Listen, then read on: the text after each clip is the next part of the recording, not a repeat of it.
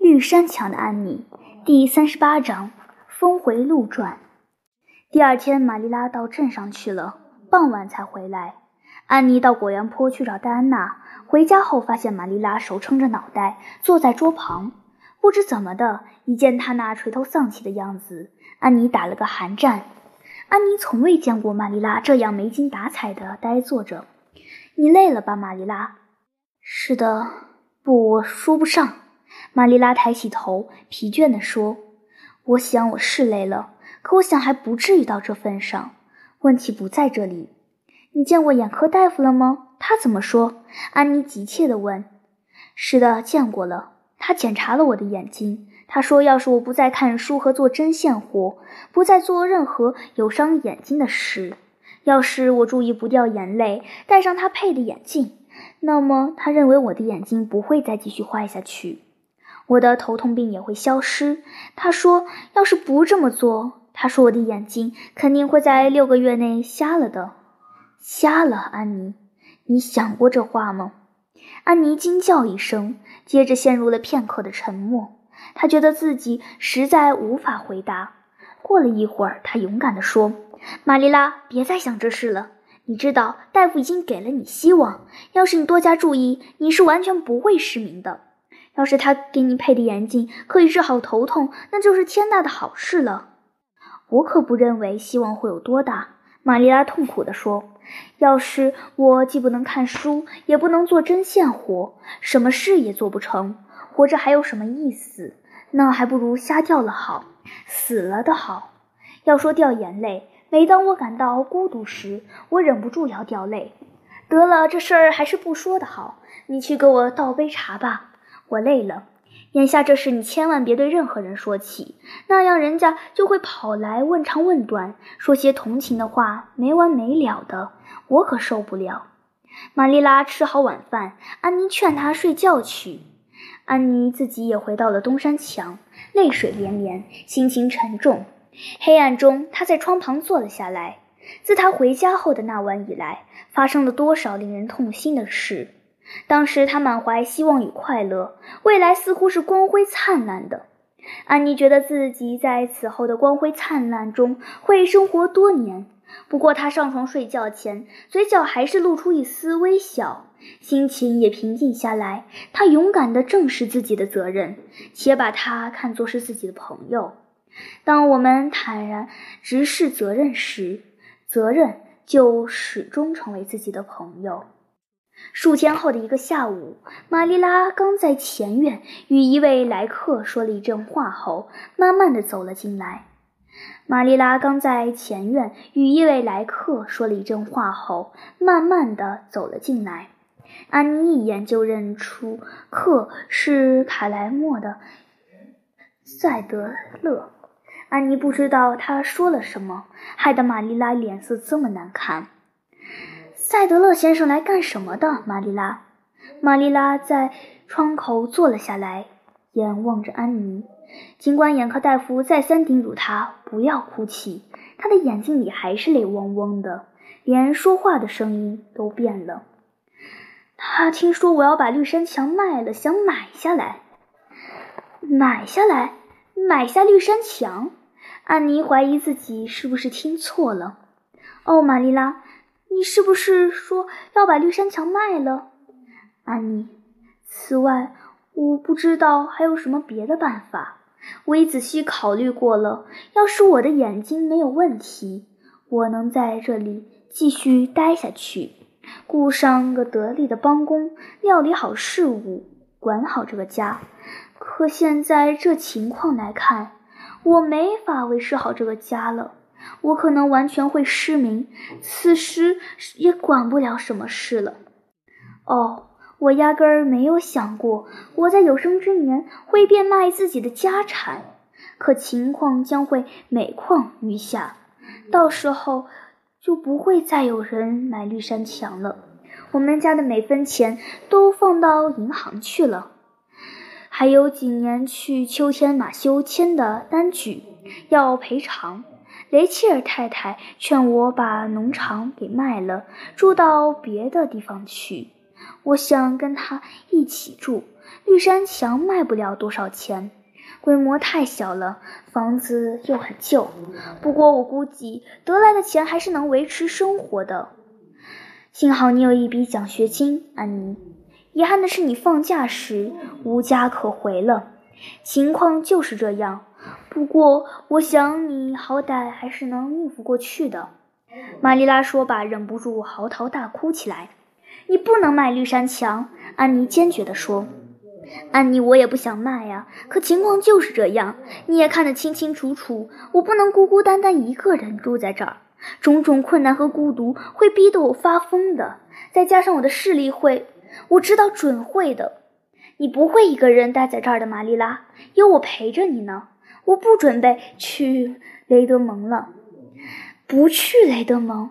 玛丽拉双手捂着憔悴的脸，这时放了下来，同时抬起头望着安妮。什么？你这话是什么意思？我说的很明白了，那份奖学金我不要了。昨天晚上你从镇上回来后，我就做出了这个决定。你为我付出了那么多心血，你不应回来后我就做出了这个决定。你为我付出了那么多的心血，你不应该认为我会在你遇到了困难的时候丢下了你一走了之的。我想了又想，盘算很久了，请听我的打算吧。巴里先生想在明年把咱们家的农场租下来，所以你用不着为这事操心了。我打算去教书，我已向这里的学校提出了申请。我估计不能得到这份工作，因为我知道理事会已答应把这职位交给吉尔伯特·布莱斯了。那我就去卡迪莫的学校。昨晚布莱尔先生就跟我说过，当然，这就没有在阿峰利学校合适方便。可至少在天气暖的时候，我可以住在家里，来自回自己驾车。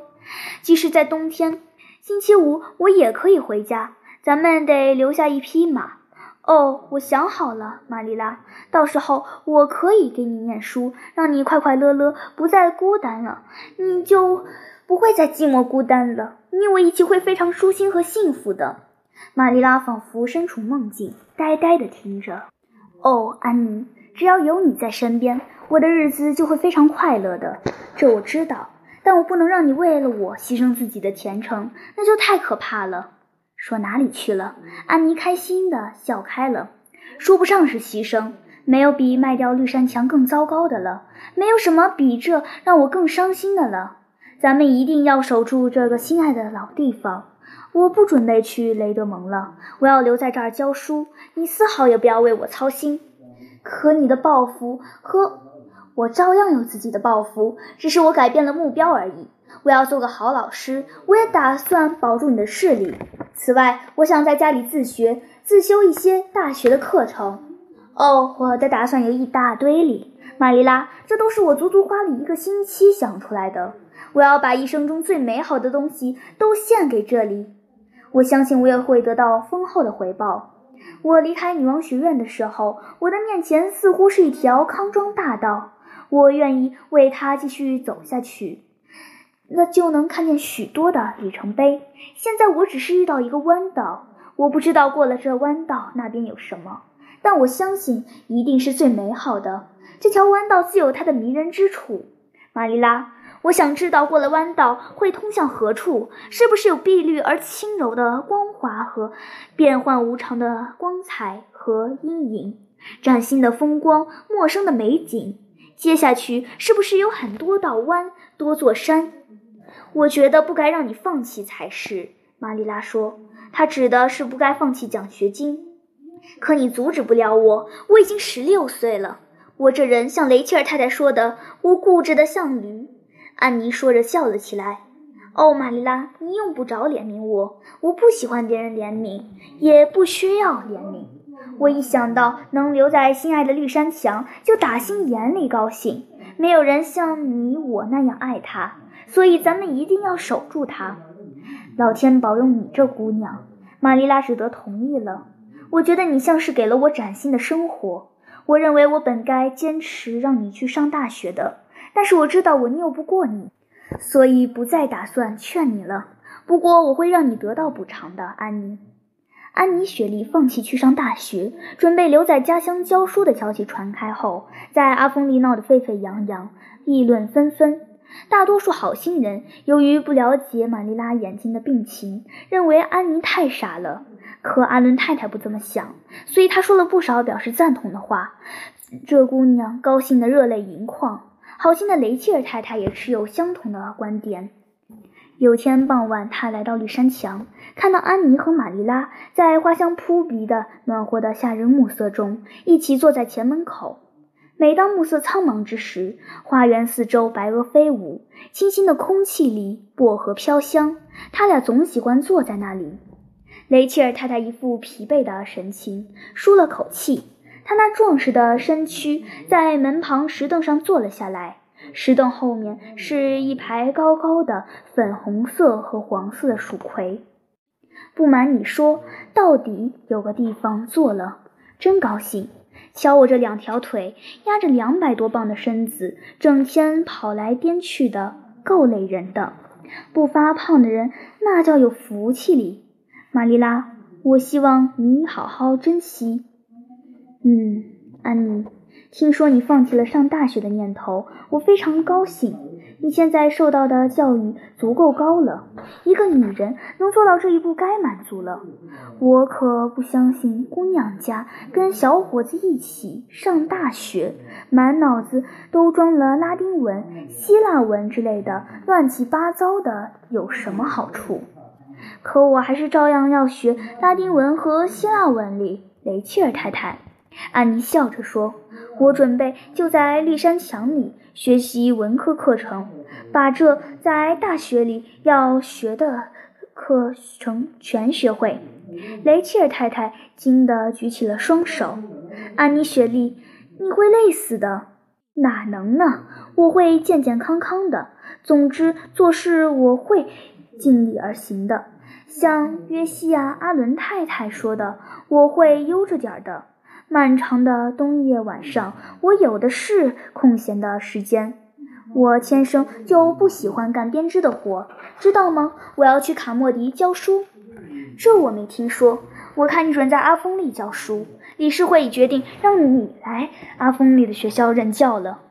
雷切尔太太，安妮跳了起来，意外之余大声说道：“不是吗？他们已经答应吉尔伯特·布莱斯了。他们是答应了。”不过，吉尔伯特·布莱斯一听说你提出了申请，便跑去找他们。昨天晚上，他们在学校里开了事务会。他对他们说要收回自己的申请，还建议你去任教。他说你到白沙镇去教书。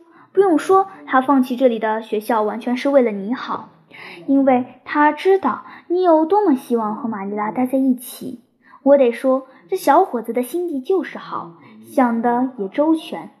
就这话，他也有够自我牺牲的，因为那得多付出一大笔钱，在白沙的食堂里弄食宿费用。大家都知道，他自己赚的钱可以去上大学，这样理事会就决定聘用你了。托马斯把这事跟我一说，可把我给累坏了。我认为我不应该接受。安妮喃喃低语。我的意思是说，我不该让吉尔伯特为了为了我而做出牺牲。我看你已经没法阻止了。他已经跟白沙镇方面签好了合同，就是你拒绝了，对他也没有好处。不用说，你会接受这所学校的。现在已经没有派一家的孩子在上学，你会干得顺顺当当的。乔西是他们家最后一个来上学的孩子，也是难对付的主儿。就这话，最近二十年来，阿峰利的学校陆陆续续有派伊家的孩子在读书。我觉得他们活着就是让老师记住，这里可不是他们的容身之地。天哪，巴里家那闪光倒是什么意思？是戴安娜发信号让我过去。安妮笑道：“知道吗？我们还一直保持着老习惯里。失陪了，我得过去看看他有什么事。”安妮像只小鹿，跑下长着三叶草的山坡，消失在闹鬼的林子中的冷杉树影中。雷切尔太太宽慰地打量着他的背影，有些地方看上去他还像是个孩子。从另一些地方来看，她是个完全成熟的女人了。玛丽拉又用过去的那种口吻，毫不含糊地说：“正是，正如那天晚上雷切尔太太自己对托马斯说的。现在的玛丽拉说话毫不含糊的，不再是她突出的性格特征了。玛丽拉·卡斯伯特变得温和了。就这话。第二天傍晚。”安妮来到了阿峰利的小墓地，给马修的坟头上换上新鲜的花束，给苏格兰玫瑰浇了水。他们在那里盘桓了很久，直到暮色很浓才回家。他留恋那一块小地方宁静而温馨的氛围。白杨树友好地对他沙沙低语，自由生长在。的草中对他说着悄悄话，最后他离开坟地，顺着那闪光的湖的下坡走去。太阳已经下山了，他面前的整个阿峰里笼罩在梦幻般的余晖之中，古老的宁静永不消失的地方。空气中有一丝清新的气息，像是风。刚吹过三叶草的田野带来的甜蜜清香，宅院四周的树木丛中闪烁着明明灭灭的灯光，远处是大海，轻雾蒙蒙，紫气氤氲，而他那永无止境的低吟浅唱始终在耳际萦回。西方的景色柔和而色彩斑斓。投入池塘中的倒影越发显得柔和和迷离。面对这良辰美景，安妮心潮澎湃。她怀着一颗感恩的心，向他们吐露着她的心曲。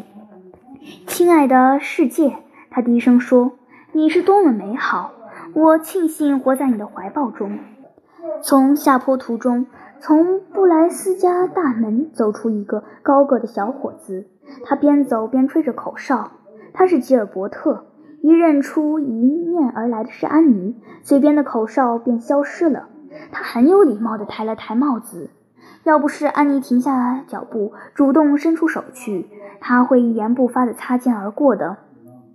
吉尔伯特，他红着脸说：“我想谢谢你，你为了我放弃了这里的学校，你太好了。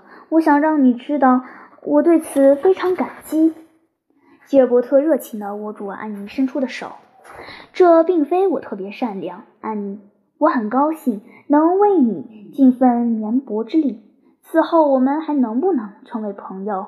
你真的原谅我过去的错了吗？安妮笑了。她想抽回手，但没有成功。你帮我从池塘边上上了岸，那天我就原谅你了。只是我自己没有意识到，我是个固执的小傻瓜。我一直。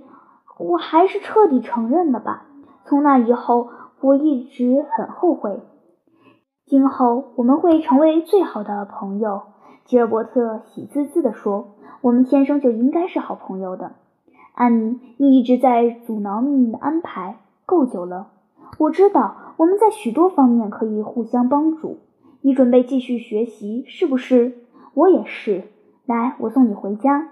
安妮走进厨房。玛丽拉好奇地望着她，跟你从小路回来的是哪个？安妮，吉尔伯特·布莱斯。安妮答道。他发现自己的脸红了起来，很是恼火。我在巴黎家的山岗上遇到了他。我没有想到你和吉尔伯特·布莱斯好到了这种程度，居然在大门口跟他说了半个小时的话。玛丽拉生硬地笑了笑。我们向来不是，我们向来就是死对头。可是我们已理智地做出决定，将来成为好朋友。我们刚才在那边待了半个小时了，好像只有几分钟。可是你瞧，我们已经有五年没说话了，有多少话要说呀，玛丽拉？那天晚上，安妮久久地坐在窗口，心满意足，喜气洋洋。风在樱桃树枝间轻轻吹拂，送来阵阵薄荷清香。山谷里，冷杉的尖尖树梢上。星星眨巴着眼睛，戴安娜的灯光透过古老的缝隙仍在闪烁着。安妮从女王学院回来的那天晚上，坐在窗口以来，她的活动天地变窄了。可是，即使她脚下的小路是狭窄的，他知道这一路上仍然开放着恬静的幸福之花，真诚的工作带来的快乐，有价值的追求，志趣相投的友情都将属于他。任何东西都无法夺走他那与生俱来的想象权利和梦幻的理想世界。一切总有峰回路转之时。苍天在上，愿万事美满。安妮轻声祝愿道。